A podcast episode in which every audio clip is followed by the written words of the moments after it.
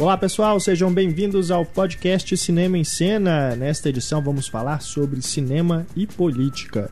É um assunto bem amplo, né? Temos vários filmes que tratam sobre eleições, biografias de políticos, escândalos na política, né? períodos aí como a ditadura, crises, uh, revoluções, golpes de Estado, enfim, tem vários e vários temas dentro deste assunto política no cinema. Então vamos fazer aqui um podcast, uma discussão bem ampla.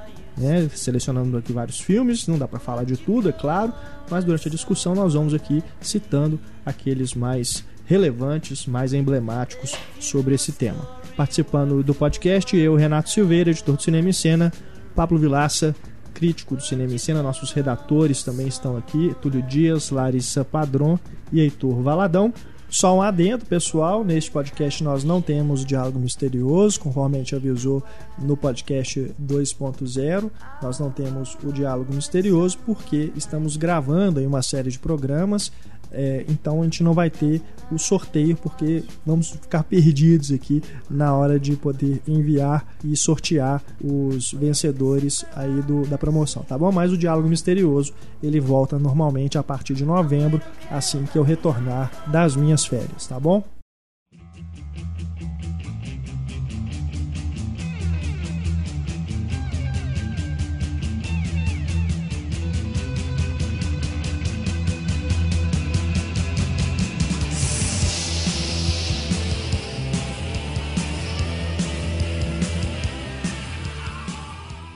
Vamos começar então falando sobre filmes sobre as eleições. Né? Estamos em período eleitoral aqui no Brasil, eleições municipais acontecendo em todo o país. Nada mais justo então que começarmos falando de filmes brasileiros que tratam de política. Aquele que seria o clássico desse gênero, também já foi discutido aqui no podcast do Glauber Rocha, é Terra em Transe. É né? um filme em que, como dissemos naquele programa, atira para todos os lados, né? Não perdoa ninguém. Direita, esquerda, quem tá querendo, né? os candidatos populistas, né? Enfim, ele não perdoa ninguém. Política é igual futebol, né, cara? Não dá pra perdoar ninguém mesmo. Assim. Não. não. tem jeito de você falar, tipo, tem um que salva, tem um que não salva. É tudo mesmo, mesmo caldeirão. Pablo Vilaça, você que não esteve aqui conosco no podcast do é um dos meus Rocha, favoritos. É um dos meus favoritos, o Glauber. Queria que você dúvida. falasse um pouquinho para os nossos ouvintes sobre eu, eu tenho, é, Como a gente tinha discutido aqui, na, até quando, na época que você gravou o podcast do, do Glauber, é, eu tenho dificuldade em endeusar o Glauber Rocha como tantos endeusam. Assim. Eu acho que era um cineasta extremamente talentoso, que trabalhou em condições extremamente adversas. Sim. É, é responsável por uma das, das criações, um dos movimentos mais importantes da história do cinema mundial né? Não, não, não, não, necessariamente. Eu acho injusto falar da criação do cinema novo, porque você vai ignorar uma série de outros cineastas que tiveram um papel tão é. relevante quanto. Mas que sem dúvida é o nome do cinema novo. Sempre que você pensa em cinema novo, inclusive lá fora, você pensa em, em Glauber Rocha. Mas que para mim tem um problema, que é o fato que ele acabou comprando a própria lenda. Né? É, é, e quando você pega hum, o, o, papelão, por exemplo, que o Glauber fez no, em Cannes na época do Idade da Terra. Não, foi em Cannes, foi não? Foi em Veneza? Quando ele. Tem certeza? Tem. Tem. Que ele protestou dizendo que tinha sido roubado? Foi em Veneza? Foi em Veneza. É, enfim. É, eu, tenho, eu, eu tenho um pouco de dificuldade, principalmente porque Idade da Terra é um filme dele que eu não gosto. Agora, o Terra em Trans é um filme que eu acho extremamente. Não só corajoso, justamente por não fazer concessão de qualquer tipo a quem quer que seja, e, e extremamente complexo do ponto de vista hum, ideológico.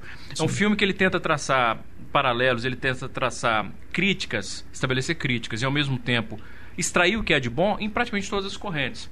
Eu não, eu não acho que um filme como Terra em Trânsito seria possível daquela forma hoje em dia mais. Uhum. Porque as pessoas, elas. O, o Heitor falou um negócio que é interessante. As pessoas, elas. É, é, são extremamente belicosas quando a gente vai tratar de política. Existe, é claro, tem certos momentos que você tem que ser belicoso mesmo. E eu, eu confesso que eu sou culpado também disso. Assim. É, é quando você está discutindo política, tem certos, certas, certas posições que você acaba se sentindo defensiva e aí você parte para o ataque. Mas eu acho que é perfeitamente possível você estabelecer uma discussão política sem você tentar diminuir o outro, não ser claro quando a posição é realmente indefensável. Né? É, e o Terra em Trans não faz isso. O Terra em Trans, ele. Eu ia dizer que ele respeita todo mundo, mas eu acho que é o contrário, né? Ele desrespeita é. todo mundo. E, e, e, hoje em dia seria um filme que ele teria dificuldade em encontrar público por isso. Eu lembro do, do Agora esqueci, me deu um branco em relação. Qual foi o. Vocês vão lembrar se eu falar isso. É um cineasta que estava dizendo que ele foi atacado pela esquerda, sendo acusado de ser é, direitista, e depois foi acusado. Ele fez um filme há, há poucos anos. O que, que foi, gente? Não, foi não. Foi o. Não sei se foi o Oliver Stone. Bom, eu tô, eu tô com Alzheimer hoje, tá mais, não, tá mais severo, enfim. É, mas eu acho que hoje em dia o Terra em Transe teria dificuldade para ser feito daquela maneira. Mas eu acho que é um grande filme, eu gosto muito, tenho uma paixão imensa. Se, se bobear, é o meu favorito do Glauber. É. Mesmo. Porque ele não apela tanto para alegoria como era necessário antes. Porque uhum. quando você pega Deus e o Diabo, por exemplo, é um filme que ele precisava investir pesadamente em alegoria para poder escapar, inclusive, de censura. De, de né? sim, sim. E, e, esse é um filme que ele pôde fazer com mais liberdade e ele faz de uma maneira muito complexa. Eu gosto muito. Acho uhum. É, o Glauber, os filmes seguintes dele foram também filmes políticos, né? O Cabeças Cortadas, também o Leão de Sete Cabeças, que ele fez fora do Brasil, ele também fala sobre política, né? E inclusive também no é uma obsessão do Glauber política, inclusive a gente discutiu isso no podcast. Não, é, é a base do a partir novo, do né? é a partir do do golpe, né, aqui no Brasil, ele parece que pirou, né? Porque ele parecia que aquilo afetou ele de tal forma que ele não conseguia falar de outra coisa. E era fundamental por isso. Eu acho é. que o cinema novo foi fundamental por isso. Eu costumo dizer no curso que o cinema novo ele só foi possível porque antes dele existiu o neorrealismo, uhum. a Nouvelle Vague e a ditadura militar. Se não fosse esses três elementos, não teria tido cinema novo. Uhum. E o cinema novo foi um, foi, um, foi um movimento não só importantíssimo, do ponto de vista estético, de se divorciar daquelas firulas sim, e mostrar sim. que era possível fazer o cinema, mesmo sem ter todos os recursos tecnológicos e dinheiro de Hollywood, mas principalmente porque você conseguiu fazer cinema político, cinema relevante, cinema que transmitia alguma mensagem ideológica dentro de um contexto de profunda censura, é. muitas vezes apelando para o fabulesco, para alegoria e tal. Uhum. É, é, é, um movimento, mas eu acho que não só o Glauber, boa parte do cineasta do cinema novo, a, a política, os temas sociais, presente, né? eles eram eles eram a base do, sim, do, sim. Da, do, do, movimento. É. Né? Tem o Maranhão 66 também, né? Aquele curto que a gente comentou. É, também, que, que, ele fez de encomenda do Sarney. Eu acho que justamente essa coisa do cinema novo com o destaque social que transforma o Terra em Transe. Eu não vi muitos filmes políticos assim, mas acho que dificilmente eu acho que eu vou ter essa sensação que eu tive assistindo Terra em Transe vendo outro filme, porque ele realmente te chapa, assim. Sabe? Você vê o filme e fala: caraca, isso é realmente político, isso aqui tem uma mensagem legal para passar, saca? Independente dela ser atacando todo mundo, e essa parte é muito boa também. É, ele mostra que... que não tem lado que não se corrompa ali, né? É, por um lado, assim, é, é, é aquela diferença entre o filme político e o filme politizado, né? E o Glauber era um, era um filme os filmes eles são politizados, não são simplesmente sobre. Terra Trans não é simplesmente sobre política, com política no enredo dele, igual a maioria dos filmes da que se passam, que tem esse, né, nos filmes americanos, por exemplo, usam política como plano de fundo para outras coisas, né? Assim, é. claro, tem, tem uma influência ali, tem uma mensagem ali, tem, mas normalmente é simplesmente como plano de fundo. E os do Glauber E se você vai ver os filmes americanos, os filmes norte-americanos que, que tratam a política, é, geralmente tem um, tem um herói político, né? Todo, você vê muito, ou então o próprio presidente é o herói político do filme. E é difícil você encontrar isso no Brasil, né? Com tanta confusão que a gente já. Não que eles não tiveram confusões também, mas é, eu acho que o nosso cinema, em relação a isso, ele é mais realista, assim. Não, eu, eu acho até que existe um certo cinismo. Porque isso é uma coisa que eu, eu gosto nos, nos norte-americanos, de certa maneira. O fato de que eles. Não dessa coisa preto e branco. Você tem o herói, você tem o vilão, não é isso. Mas o fato de que você respeita certas figuras que no Brasil você, você não respeita nunca. Por exemplo, eu lembro que na época do Independence Day. Eu ia falar. Né, todo mundo começava a falar assim: agora imagina o Lula, imagina o Fernando Henrique, imagina não sei o que. Né? Quer dizer, uhum. que comentário escroto. é, porque é a mesma coisa, imagina o George Bush, imagina o, Bush pai, imagina o Clinton, imagina o Obama. Não tem sentido você comparar isso. Né? Você estava ali criando a figura do Bill Puma, é um é presidente hollywoodiano. É. E as pessoas já têm que puxar o Brasil para diminuir. No Brasil, o presidente nunca faria isso. Foi ah, mano, a novidade para você. Lá também Lá não. também não. Né? Então a gente tem essa mania de querer no Brasil diminuir as nossas figuras. É. é que eu acho que é, que é, meio triste. Não é, não é endeusar, mas também não é ir pro lado oposto, né? Dizer, não, enfim. É, nos Estados Unidos as, existe assim talvez pode ser até assim as pessoas é, culturalmente mais né menos menos cultas ali e tal, mas existe um endeusamento, cara, uma coisa assustadora, assim, o George Bush no meio de todas as cagadas dele, assim, a casa caindo pro George Bush, você via os republicanos americanos, assim, deu tá lá, deu ter ido visitar meu irmão. E aí a gente conversando sobre cinema. Mas foi quando isso? Isso foi em 2009. 2009 já? E ainda tinha um certo endeusamento. Depois do Obama, então? Não, antes do Obama. Não, final Obama, da. Obama final foi da, 2009. É, ele assumiu em 2009. Então, 2008. Foi, eu, fui, fui, eu fui visitar meu irmão duas vezes, uma em 2007 uma em 2008, acho que foi isso mesmo. Mas já era assim, George Bush, já, o país já estava indo pro ralo. Uhum. E assim, é, eu lembro da gente conversando sobre cinema e tal, né, e uma hora eu citei o Michael Moore, assim, não sei o quê, e aí o cara falou assim, não, esse, esse aí eu não, não gosto dos filmes dele, não. Eu falei, ah, por quê? Ah, pô, pela falta de respeito com o nosso Ah, não, presidente, isso aí, desculpa, assim. eu acho que é por causa da pessoa que você estava conversando. Mas, mas, não, mas... Porque os filmes do Michael Moore, especificamente, foram extremamente bem recebidos. Não, Inclusive, sim. durante muito tempo, ele manteve o recorde de documentário mais lucrativo da história do cinema hollywoodiano. Não, tudo bem, mas esse é que é o negócio. Você tem um... um- um- você normalmente, nos Estados Unidos, essa coisa do republicano e Você estava no sul dos Estados Unidos? Tava Texas? na Flórida. Na Flórida. Ah, ah, ah, ah, ah. Jeb Bush lá no... Então, é, tá vendo? É, é, é isso. Mas tem, a- mas tem essa coisa Se você também. tivesse esse... mais pro norte, se você tivesse no, se você tivesse na Califórnia, se você tivesse em Nova York, seria outra Sim, história. o Você Fahrenheit é, fuck 9/11 Bush. fe- fez mais de 100 milhões de dólares nos Estados Unidos. Mas essa coisa do republicano e do democrata, existe essa... Polarização. A polarização Sem total lá, assim. É igual esse documentário que saiu agora, o 2016, Obama's America, que é, é, Uhum. mostra, assim, tipo... Pelo que eu entendi, a América vai pro buraco se o Obama for reeleito. Uhum. as propostas dele, a economia, o que, que aguenta, o que, que não aguenta. Inclusive, o, o cara que escreveu o livro em que o documentário foi baseado foi no, no show do Bill Maher lá na MTV. O Bill Maher acabou com a raça dele. Tipo, você escreve um, um livro sobre o cara e você não conhece o cara. Você não tem nada. Você não fala absolutamente nada ali que realmente faz sentido. Mas o cara É, justifica. você fala que eu, outro dia eu li, tava lendo. Mas assim, já fez quase mais de 30 milhões de dólares É. nos Estados Unidos, assim. Eu li no Twitter um comentário de um amigo meu, que é, que é, que é americano, e ele tava comentando. Não, mentira, não foi, não foi. Ele só retweetou. Não sei quem fez o comentário original, dizendo que você, as pessoas que vão votar no Obama, dizendo, aliás, vão votar no Mitt Romney, dizendo, no Mitt Romney, dizendo que o Obama não fez tudo que ele prometeu, é a mesma coisa que você falar assim, pô, não curou o câncer, então eu vou votar no câncer. Foda, né? né? É, é, o Obama, é, sem dúvida, é uma decepção profunda, né? Quando, principalmente quando o cara é eleito numa plataforma de, de, de, de esperança e mudança. Com certeza. Eu, E- eu acho que mas o problema dele foi, quatro anos, foi mais a expectativa, Expectativa, do concordo. que... Eles achavam que o cara ia salvar o mundo ali. né? Compensação, você tem É. o Mitt Romney, que se o cara foi eleito, putz, Nossa, o cara é tá um doido. desastre. O cara ele não tem a menor noção nem de, de, de- geografia internacional. Ele tava dando uma entrevista outro dia sobre a situação na Líbia. Ele não sabia nem onde ficava a Líbia, uma coisa assim. O pior é isso, foi né? eleito, Ele- Todos nós sabemos que fica ali, não é perto de, É. da Inglaterra. Pra mim, O pior é ele ser, se ele foi eleito por decepção com o Obama e não por as pessoas Sem acreditarem eu, eu acho nele, que né? é isso. que é Se foda. o Mitt Romney foi eleito, é exatamente isso. É pe- pela falta de opção. Tipo, ah, É. Obama de novo eu não vou votar. É. Então Isso vai ter é que ser foda. esse cara Mas eu acho muito difícil que ele seja eleito. Aí enfim. é, porque aí ele bota a Sarah Palin, assim, de secretário do Estado. né, Imagina coisa isso. assim, a é. mulher que conseguia ver o- a Rússia do Alasca. ela entendia de política internacional porque dava pra ver a Rússia do Alasca. a Rússia lá da, da casa dela. né?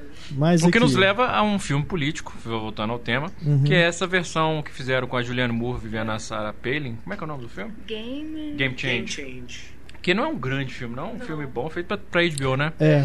É um bom filme, não é um grande filme, não. Mas a Julianne Moore mata pau no filme, né, Uhum. cara? Ah, é a Sarah Palin, né, cara? Você não, Mata você pau não no vê a filme, Julianne impressionante. Até fisicamente as duas. O Ed Harris como o McCain não me convenceu tanto, não. Mas a, ela como a, a Julianne Moore é Uhum. impressionante. Eu acho Mas eu acho que eles pegam muito leve com a, Julianne, com a Mas- Sarah mas, Palin no Mas é filme. que eu acho, eu, eu- fico com um pouco de dosinha do Woody Harrison. Eu adorei o Woody Harrison Muito no bom, filme. cara. Mas eu, eu E concordo. não lembra dele na hora de É falar porque do o papel dela é aquele gimmick, dele, né? assim. Ela tá vendo Mas uma figura tem que todo mundo conhece, é, ela faz muito bem, mas ele mata uma pau. dó do personagem dele, assim, que você fala, bicho, cara, coitado desse cara da vida real. Ele é o protagonista do filme. É. Né? Ele é, ele faz muitíssimo bem a situação assim de, de, tipo, o que, que eu vou fazer com essa mulher? Mulher louca, o que, que eu vou fazer com ela? Concordo, ele faz muito bem. Aliás, foi a HBO que produziu um outro filme também sobre a eleição com Kevin Spacey, sobre Sim, é o Recontagem. recontagem. Que é, Que é, um, da- é bom também o filme. Bem né? legal. Que é sobre o- Bush- a eleição É, do do Bush Bush. contra o, O o Al Gore. Al Gore, é. Aquele comecinho do Fahrenheit, né? É, é, é. É bacana aquele filme também. É frustrante, né? Assim, Muito, você- você- é aquele muito. tipo de coisa que você fala. Aham. No final você não quer acreditar que é aquilo ali e É. tal, mas é, é aquele filme que você- tipo, você sabe o final do filme, mas você fala assim, não acredito que esse filme vai acabar desse jeito. é. De novo, já que nós estamos falando de filme da, da HBO, eu não sei, eu acho que é da HBO de novo. Esse que o Dennis Quaid fez, o Clinton. E a Hope Davis fez a Hillary Clinton. Sim, Que é a relação Peter dele Morgan. com o Peter Tony Morgan, Blair. Desculpa. É, não, o roteiro do Peter Morgan, eu acho. É, É, uma é. relação especial, uma coisa Isso. assim. Mas eu não, eu, eu não cheguei a ver Eu vi, no Brasil. eu vi, eu vi. Achei, achei razoável também o filme, assim. Me surpreendeu o Dennis Quaid, por exemplo, como Clinton. Eu achei nunca que ele, que ele me convenceria e tal. E realmente ele convence como, como Clinton. É um, é um bom filme também. É engraçado. É HBO também? Eu acho que é. Interessante isso, né? Esses filmes políticos que a HBO faz com figuras reais e histórias recentes, porque é tão complicado de fazer. Já é complicado fazer filme baseado em figuras reais. Principalmente quando as figuras são todas vivas. Pois é, isso que eu ia comentar. É, a gente está vendo aí, por esses exemplos que a gente citou, que lá nos Estados Unidos, pelo menos, eles fazem filmes sobre coisas recentes, né? Até o próprio W, né? O filme do Sim, sim, Stone, boa lembrança. foi feito logo depois. Acho que foi. O, o Bush já tinha saído, né? Não, não, não. Foi durante, foi durante a eleição. Foi durante, a, eleição, né? Aqui no Brasil isso não acontece, né? Tantas coisas que já aconteceram. Mas é muito aí fácil desde... barrar, cara. Eu lembro que o Pois Collor... é, mas desde, por exemplo, o próprio caso do Collor, Direta Já. É, Não, o Collor, eles barra... o Collor conseguiu barrar um projeto. né, o próprio, a própria questão aí, essa polêmica do mensalão. Existe muito assunto Não aqui se no faz. Brasil Não. Que renderiam filmes, né, para igual esses que são feitos lá nos Estados Unidos. Aqui não se faz. Mas por quê? Por causa do tipo de financiamento. Ah, O financiamento do Brasil, ele depende primeiro de aprovação numa lei. Até aí que é tudo fácil. Eu duvido muito, por exemplo, que o Ministério da Cultura iria barrar um projeto porque era baseado num tema polêmico. Não porque o Ministério da Cultura seja particularmente ético, embora agora eu acredite, esteja muito entusiasmado com o Ministério da Cultura, com a, com a Marta Suplicy assumindo a pasta. Muito entusiasmado. É, mas porque mesmo ele apro- eles, eles não deixariam de aprovar porque eles saberiam que se, se isso caísse na imprensa, tipo, o Pois é, Ministério rejeitou censura. o projeto qual do tema, daria confusão. Então aprovariam. Mas quem é que bancaria esse projeto? Porque eles teriam que ir nas empresas, Uhum. para as empresas botarem dinheiro. Me diga qual grande empresa botaria dinheiro num filme que seria crítico a, a políticos relevantes. Tanto da oposição quanto do governo. Ninguém quer caçar confusão com político, porque sabe que no Brasil você depende de maneira direta ou indireta de, de uma série de, de, leis, de lobby, de, de verba. Então esse é o problema, o problema é financiamento. A gente não tem, como no sistema de estudo nos Estados Unidos, em que eles estão bancando ah, as produções de maneira, entre aspas, independente. Independente do governo. Aqui, de forma direta ou indireta, o financiamento todo depende da política, depende dos políticos.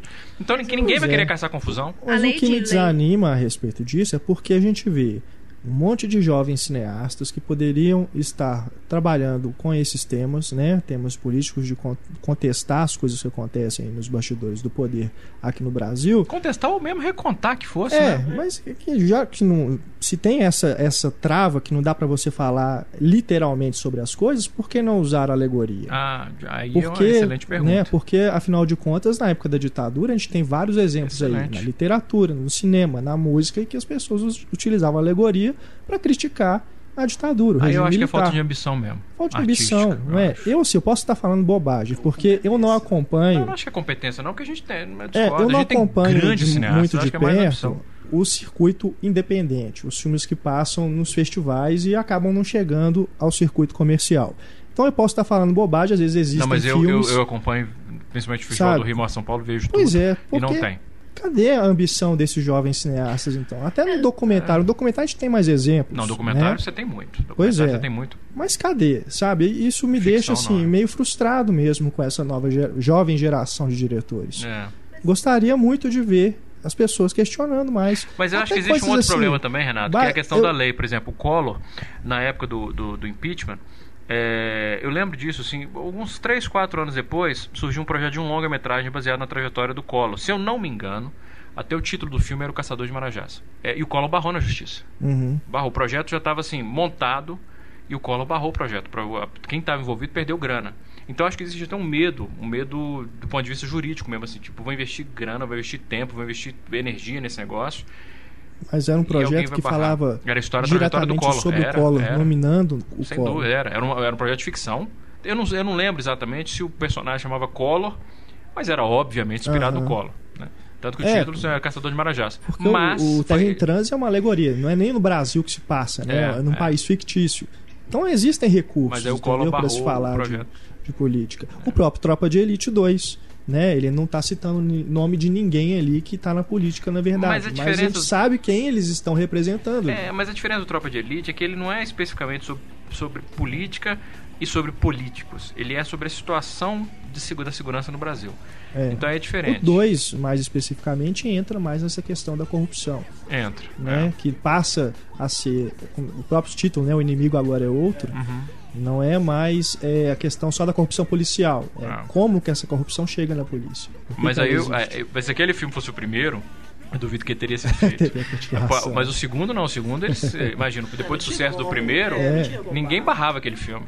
Né? Isso, porque eles até colocam até aquele final, né, de passar por cima de Brasília e todas essas coisas, mas é aquela questão, não é nem uma questão de ser é, é, falando sobre políticos específicos, né? Aquela coisa do a política tá errada, o sistema tá é. errado, né? Então assim, não interessa quem tá lá, quem, quem tá lá tá errado porque não é o cara, não é o cara que não, não serve, o sistema que, que rola hoje não serve, né? É um sistema terrível. Eu, eu tava é- conversando outro dia com meu tio, ele é enfim, a vida dele toda foi relacionada a política, envolvido com política. E ele tava falando sobre campanha, financiamento de campanha. Vocês sabem, você fazer uma campanha para vereador, para você ter chances mínimas de ser eleito, você sabe quanto você tem que gastar? 100 mil. Bonitinho. um milhão. Para você ter Caramba, chances mínimas de ser eleito, você tem que gastar em torno de um milhão para ser eleito numa grande cidade como vereador. Esse financiamento vem da onde? De, de, de, de é, é um apoio privado, particular. O significa quem é que vai, quem é que vai botar grana num vereador?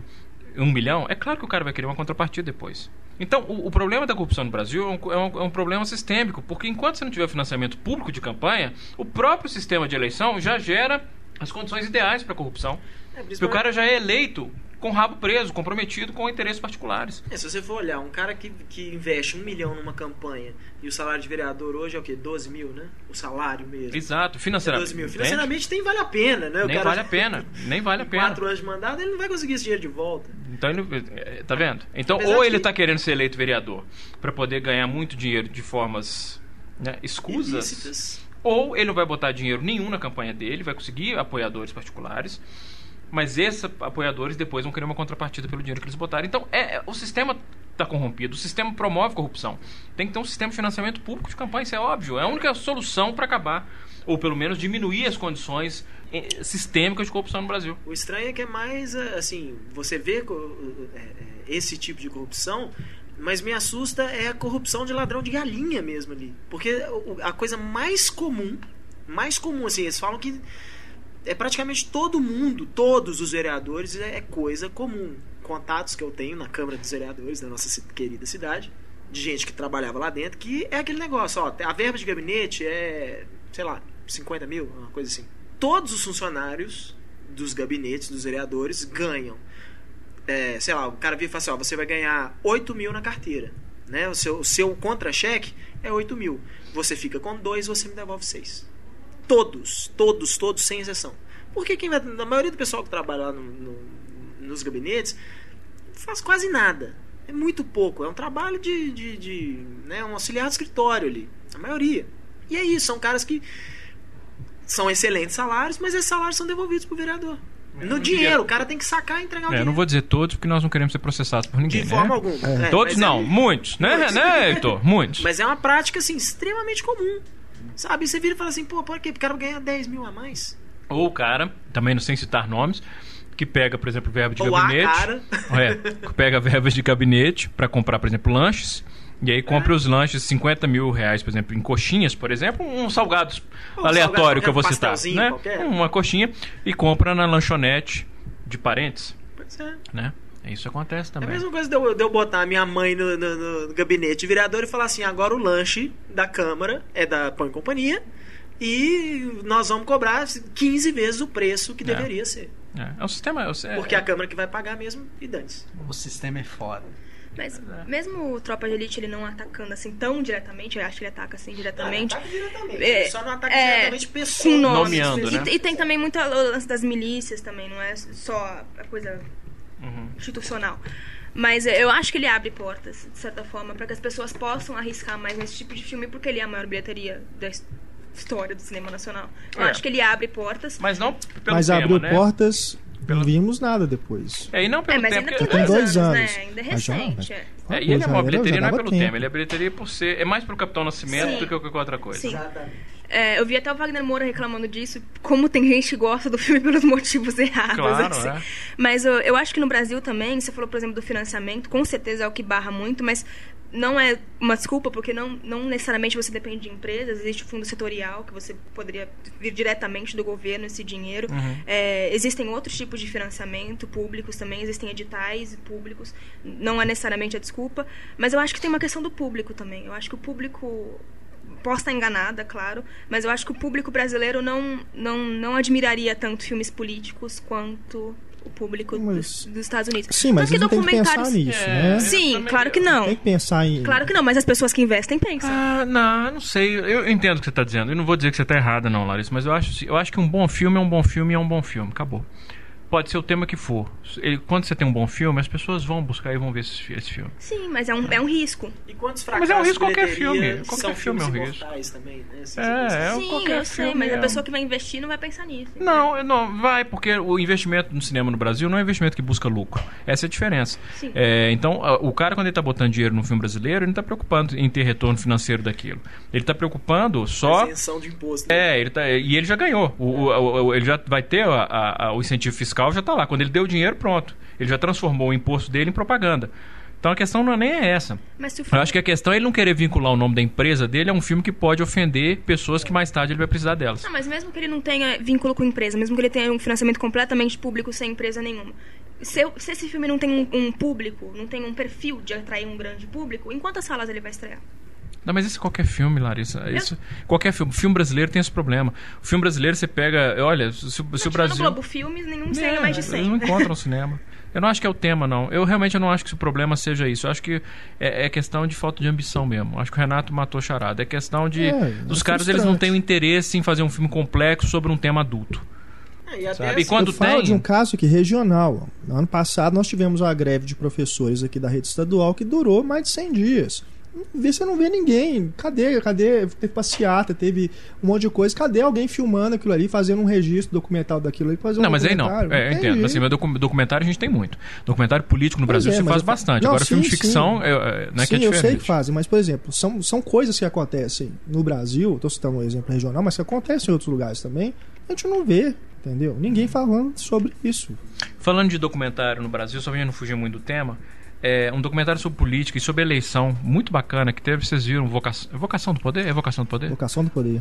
Cara, eu gostei muito desse documentário. Acompanha Ele quatro acompanha candidatos, quatro candidatos né? no Rio.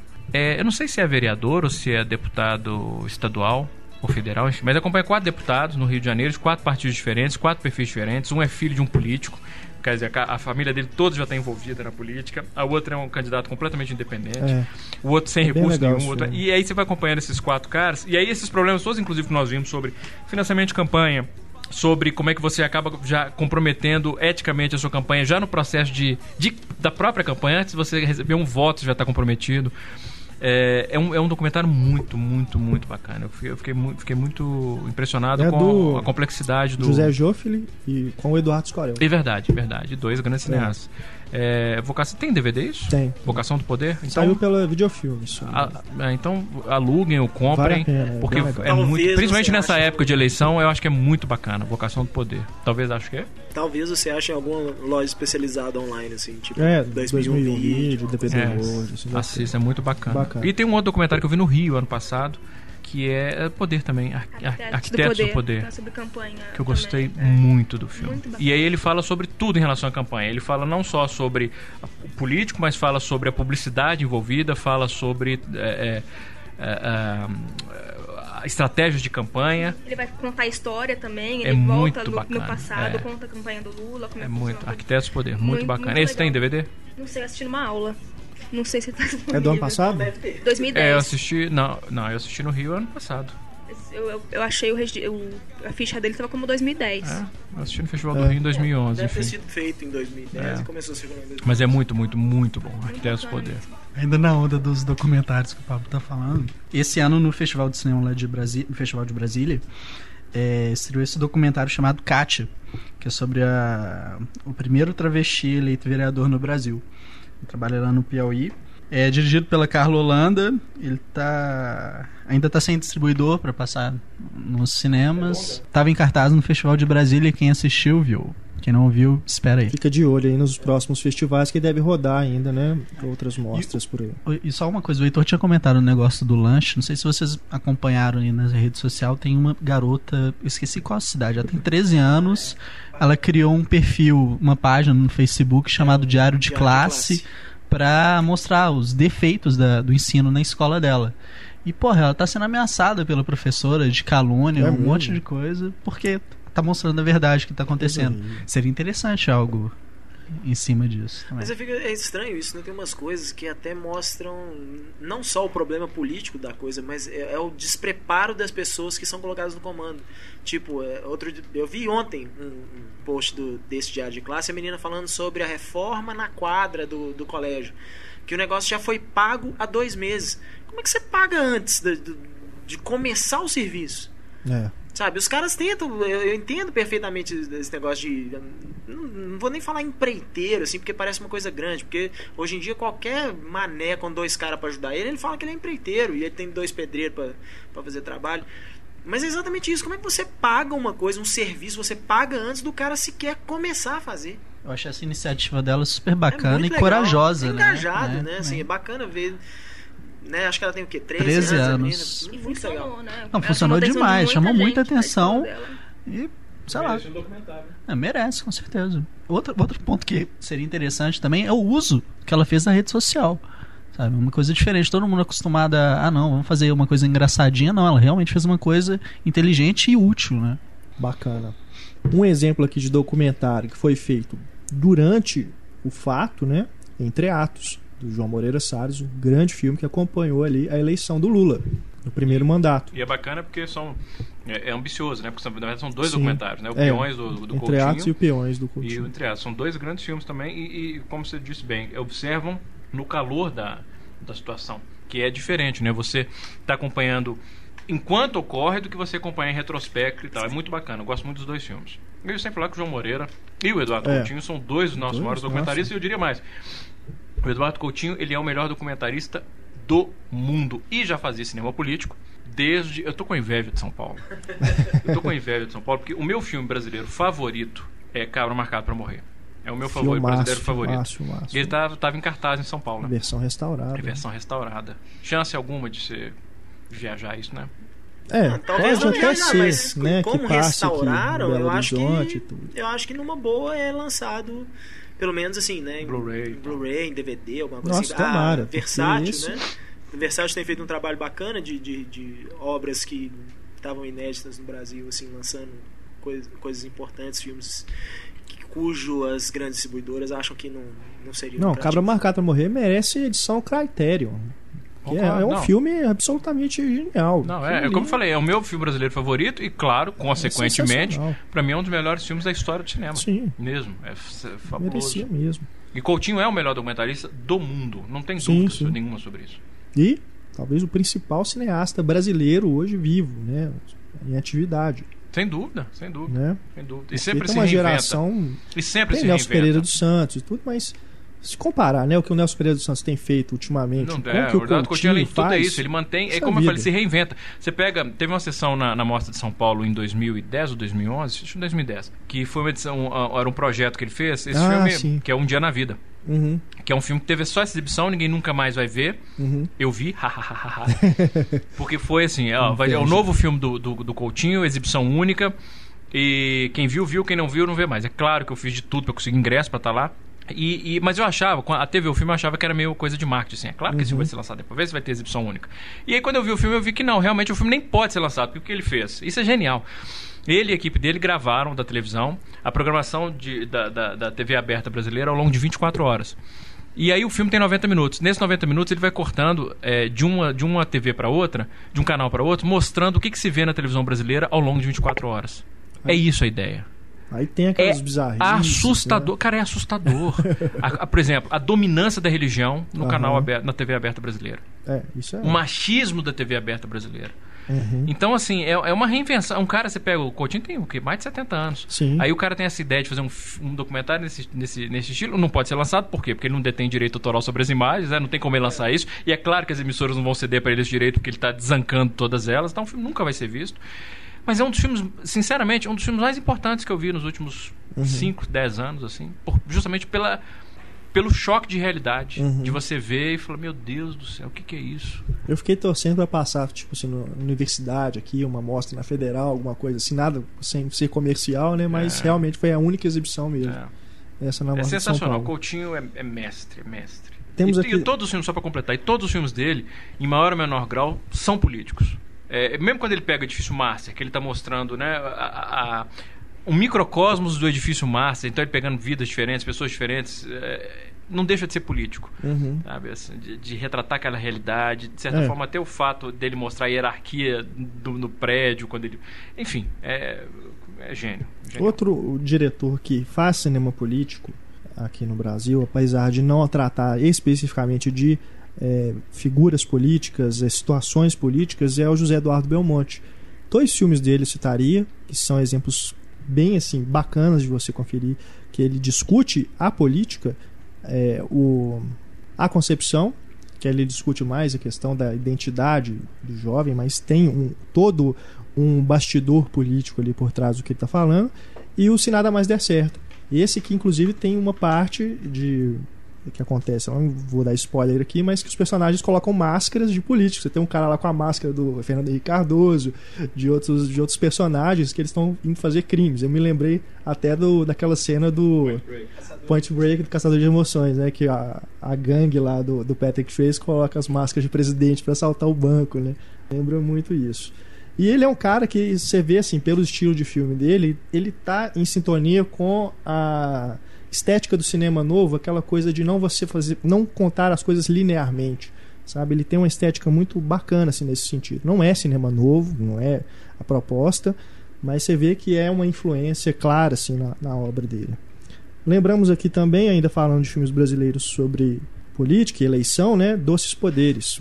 Doces Poderes com Marisa Hort, é um filme de 95, 90. É, anos 90 ali, né? É, enfim, anos 90. Que é um bom filme, não é um grande filme, não, mas é um bom filme e pelo menos tem esse mérito, que é um raro filme brasileiro, que ele é claramente sobre as eleições é, da época do Collor, né? O Collor versus Lula.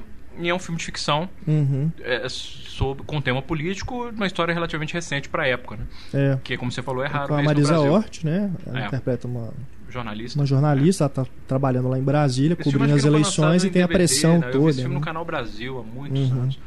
E eu lembro, eu lembro vagamente, mas eu lembro assim que eu, eu fiquei com uma, uma, uma impressão positiva do filme. Assim. Uhum.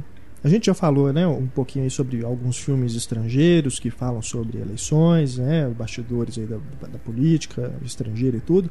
Mas tem um aqui bem recente, é, do ano passado, Tudo pelo Poder, do George Clooney, que é, é bem isso, retratando ali a, ali no caso seriam as eleições é, primárias, a decisão, do, é, decisão de quem vai ser o candidato, candidato. para concorrer à presidência. Né? No caso, o George Clooney é o candidato democrata. Isso. Né? E aí você tem o Philip Seymour Hoffman, que é o estrategista dele, versus o Paul Giamatti, que é o Isso. É um filmaço. É um filmaço. Muito bom. Eu gostei. Muito, muito gostei bastante. Né? É aquilo. Não, não, não tem nada ali que você já não saiba que aconteça. É. Né?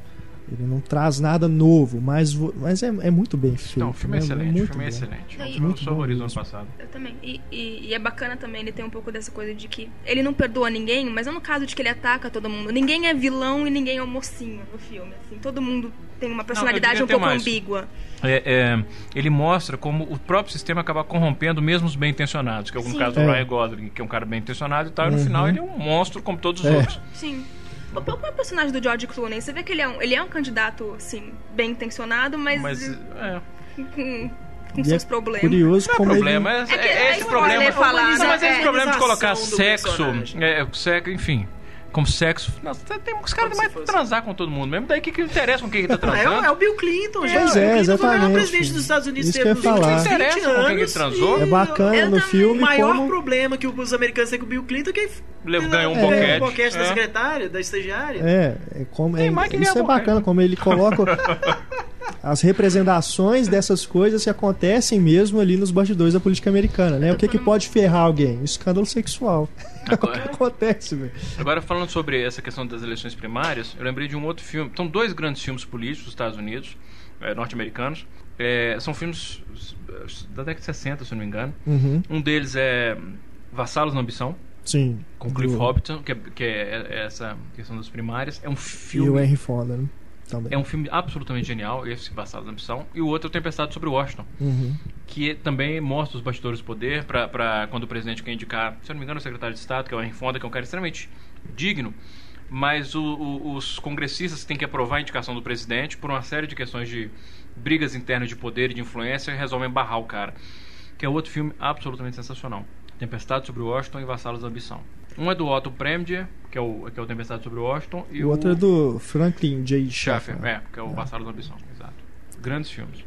Tem também aí um clássico que é A Grande Ilusão. Ó, oh, porra. Né? Mas a versão... A, a, versão original. A versão né? original. É. o remake foi um Com grande fracasso. Broderick né? Crawford.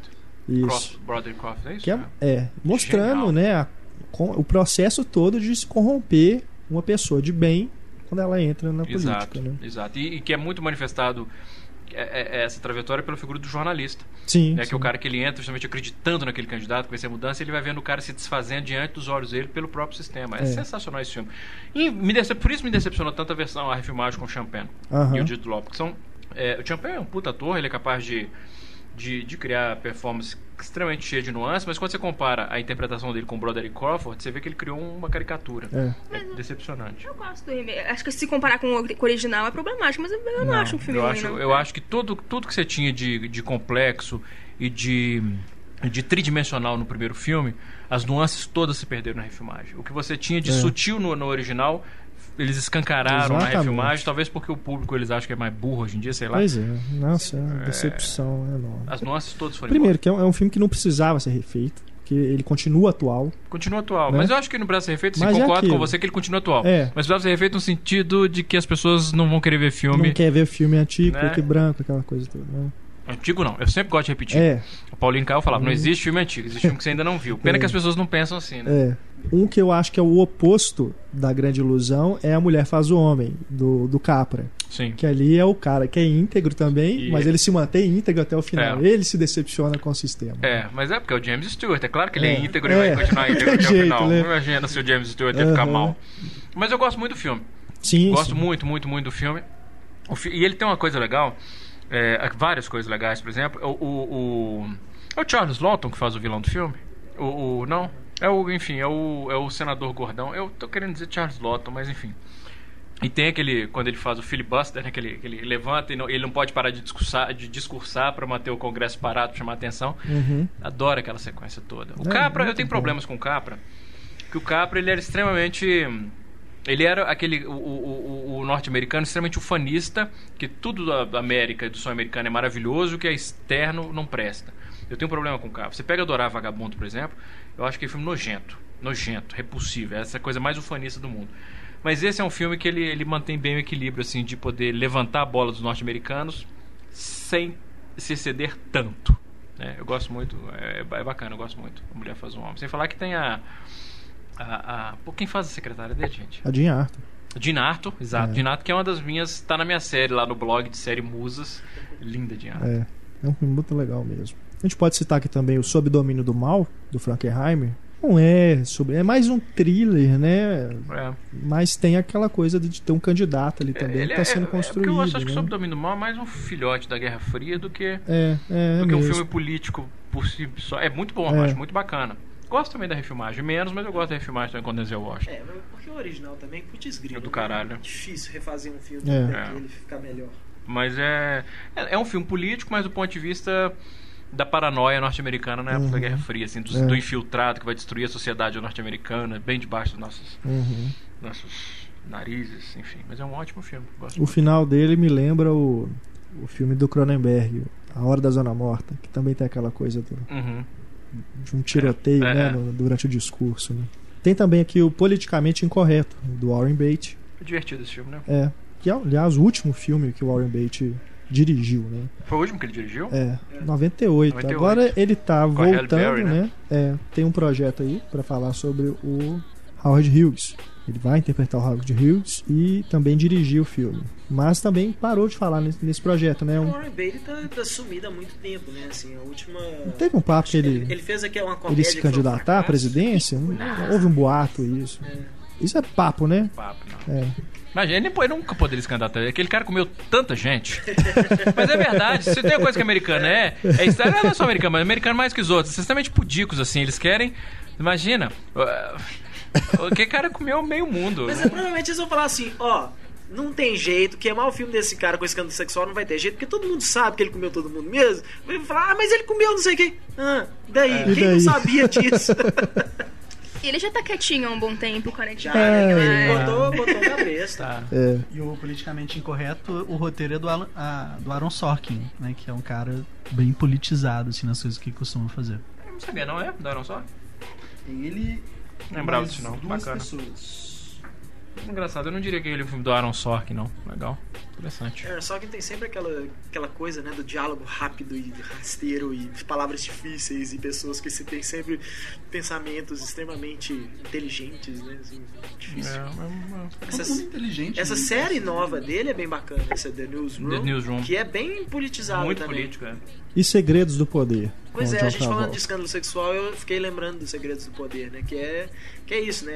É a candidatura do Bill Clinton. Uhum. Né? E que o John Travolta faz muito bem que é baseado num livro, não sei se você lembra disso, que é um livro do Anônimo. É. Contando os bastidores da, da candidatura do, do Clinton Sim. e o cara publicou esse livro, mas no anonimato. É. E aí no, no, até aparece o crédito, né? Based on the book by Anonymous. Eu acho genial esse crédito.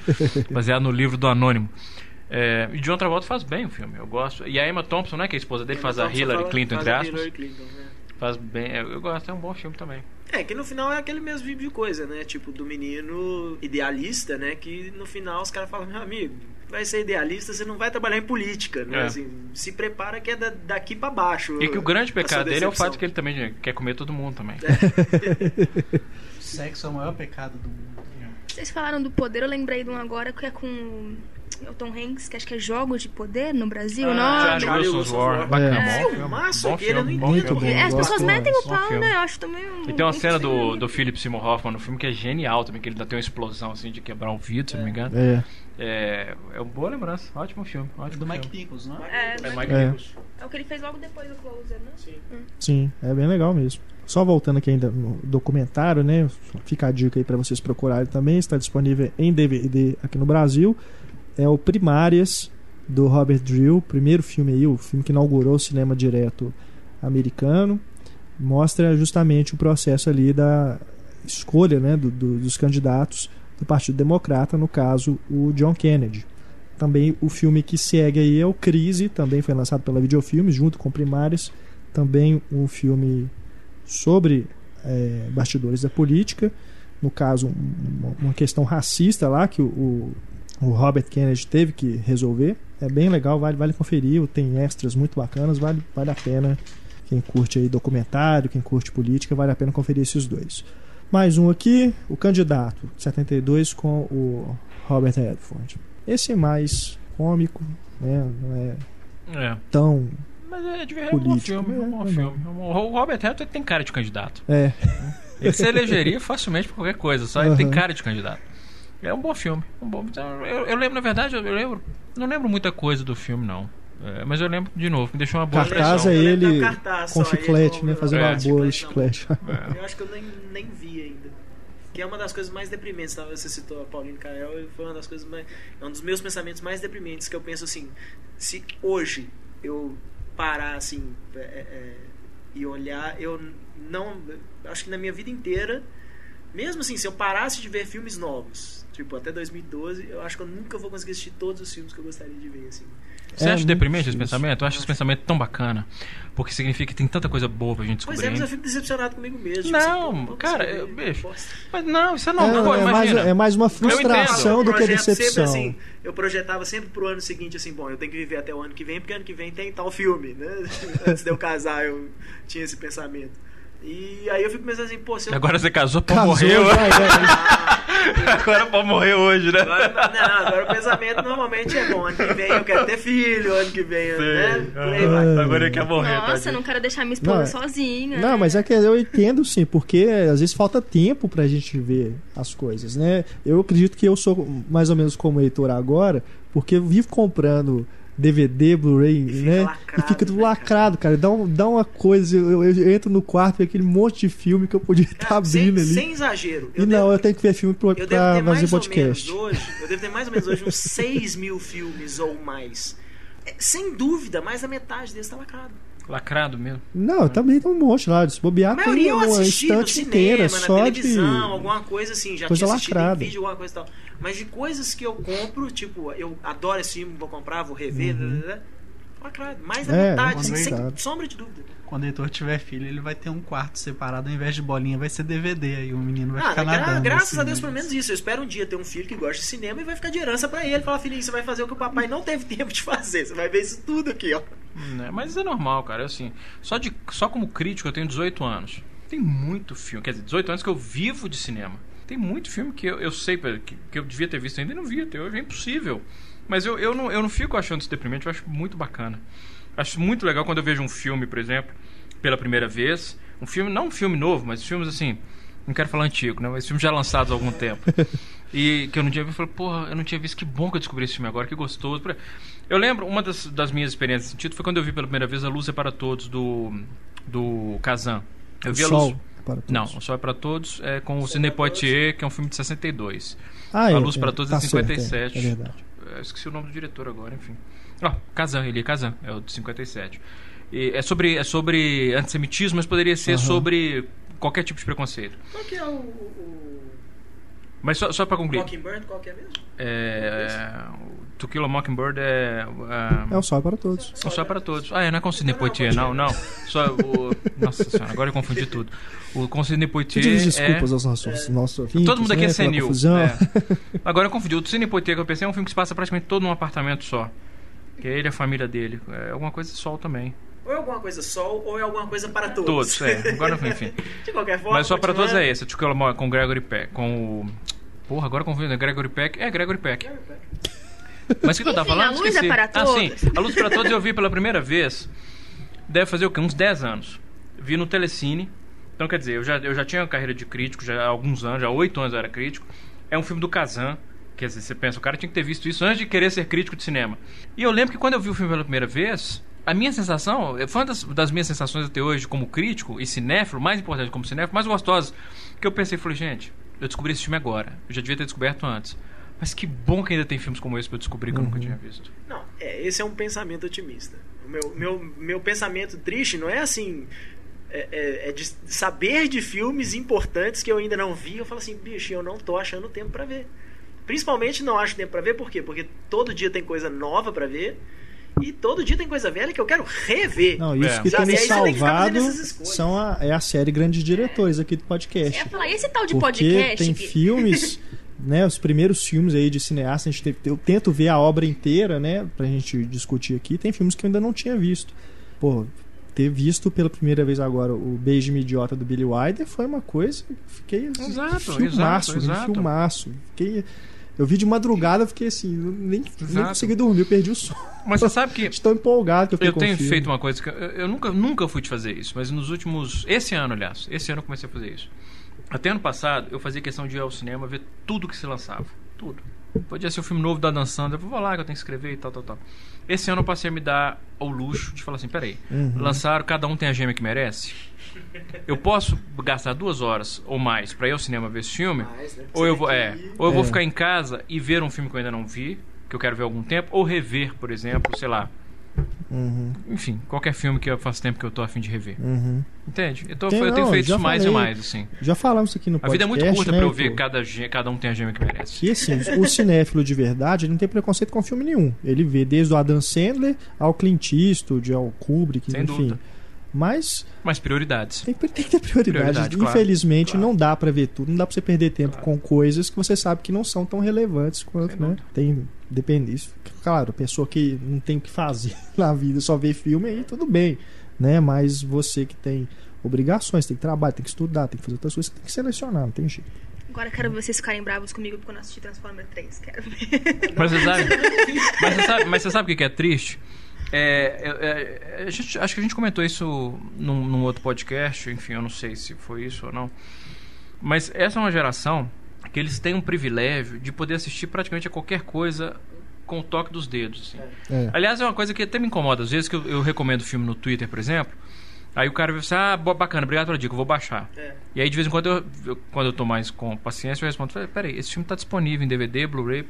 Não, tem uns que respondem só assim, torrent. É, é. exato. Aí eu falo assim, aqui, em vez de você baixar, compra ou aluga, né? Ajuda a pessoa que fez é. o filme. Mas enfim, mas de todo modo, o, que, o, o fato é esse. Qualquer filme que você pensar, você consegue baixar. E a maior parte das pessoas hoje em dia ainda, principalmente das novas gerações, que podia baixar, por exemplo, a filmografia inteira do Billy Wilder, uh -huh. vai baixar o filme novo da Dan Sandler. É. Isso é foda. Isso eu considero um desperdício de potencial imenso. Assim. Você tem tudo ao toque dos dedos, em vez de baixar John Ford, você baixa Peter Segal. É. Isso é foda. O, o, filme mais baixado de 2011, eles divulgaram a lista, foi Velozes e Furiosos, sim. Aí. Bom, pelo menos não era, não era tão ruim, né? Não, é um bom filme, não. É eu, mas poderia ser. Eu, poderia ser pior, poderia ter poderia sido. cada um tem a cada um tem a gema que merece. É, desse ano, um, desse um ano. ano antes foi o Avatar, né? São os, os grandes lançamentos aí do, do, cinema que acabam também sendo os mais baixados. A pena disso que significa que as pessoas não estão indo ao cinema. Né? Porque, porque é. se elas estão baixando isso, elas não estão indo ao cinema. É. Não necessariamente. É, muita gente baixa. Eu, eu, eu, eu, isso eu acho mesmo. Eu acho que a maioria da, maioria não, né? Eu fico generalizando, mas muita gente que baixa muita coisa na internet é filme para ver de novo. É, só uma coisa, complementando aí o pensamento sobre a geração atual. Eu tenho essa colega, a Bárbara, ela dá aula na cultura inglesa. É, ela dá aula de inglês lá. Aí ela costuma fazer um joguinho e mostrar a imagem de, sei lá, artista, cinema, música, e pede pra galera adivinhar. Ela colocou uma imagem do Jack Nicholson. O povo não sabia quem era. Puta que pariu. Aí também né? não. E não é nem. Jack, o último filme do Jack Nicholson tem três não, anos, é, Jack Nicholson Ela colocou o, ca... o de volta. Jack Nicholson tem a mesma cara há 30 Ela colocou coisa do De Volta para o Futuro. Ninguém sabia o que, que era, cara. Puta então é uma geração perdida. A internet derreteu o cérebro de todo mundo, depois... Não, mas eu comentei isso aqui quando eu tava assistindo Sherlock Holmes, o Robert Downey Jr. Com 15 minutos de filme, tinha um casal atrás de mim, de 17, 18 anos. Com 15 minutos de filme, a menina vira pro namorado e fala assim: Ah, ele é detetive? não sabe, nunca tinha ouvido falar de Sherlock Holmes. Nesse mesmo dia, eu escrevi sobre isso, não sei se foi no blog, que foi uma experiência atrás da outra. Aí eu saí do cinema, depois de ter ficado chocado com isso, passo em frente ali no Del Rey, passo em frente à, leitura. Aí tinham dois caras olhando uns boxes que tinham na vitrine, assim, tinha um box do Elvis.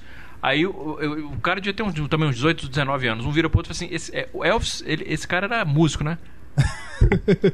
o cara tava incerto sobre quem era Elvis. Você tweetou também esses dias, um monte de gente perguntando quem era Neil Armstrong. Quem era Neil Armstrong? Não, mas eu aposto que também tem gente que usa quem camisa. Era, quem, era Paul McCall, quem era Paul McCartney? Usa a camisa do Che Guevara e não sabe quem é Che Guevara. Deve ter é, muito disso. Sim, é, é, é, uma coisa assustadora. E aí os caras perguntando assim: ah, mas por que eu tenho que saber quem é Neil Armstrong? Qual é a importância disso? Pois o é. cara fica puto que se você aponta a ignorância do cara. É. O cara fala assim, mano, não tem obrigação de saber quem é esse cara, é. não. Porra, claro que você tem obrigação de saber. Olha. Então, o melhor caso do mundo para mim, durante minha adolescência, então, no auge da, da do sucesso lá do Baz Luhrmann do Romeo e Julieta, pergunto para uma colega, né, se ela tinha visto o filme, ela disse que sim. Perguntei se ela tinha gostado, ela disse que não. Falei, mas por que você não gosta de Shakespeare assim? Não, não, não é isso não.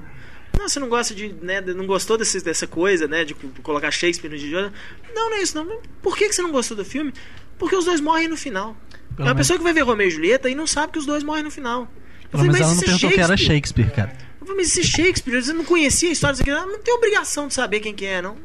Pô, e, é, essa resposta, então, eu não tenho obrigação. Eu falei, tem sim. Essa você tinha obrigação de saber sim.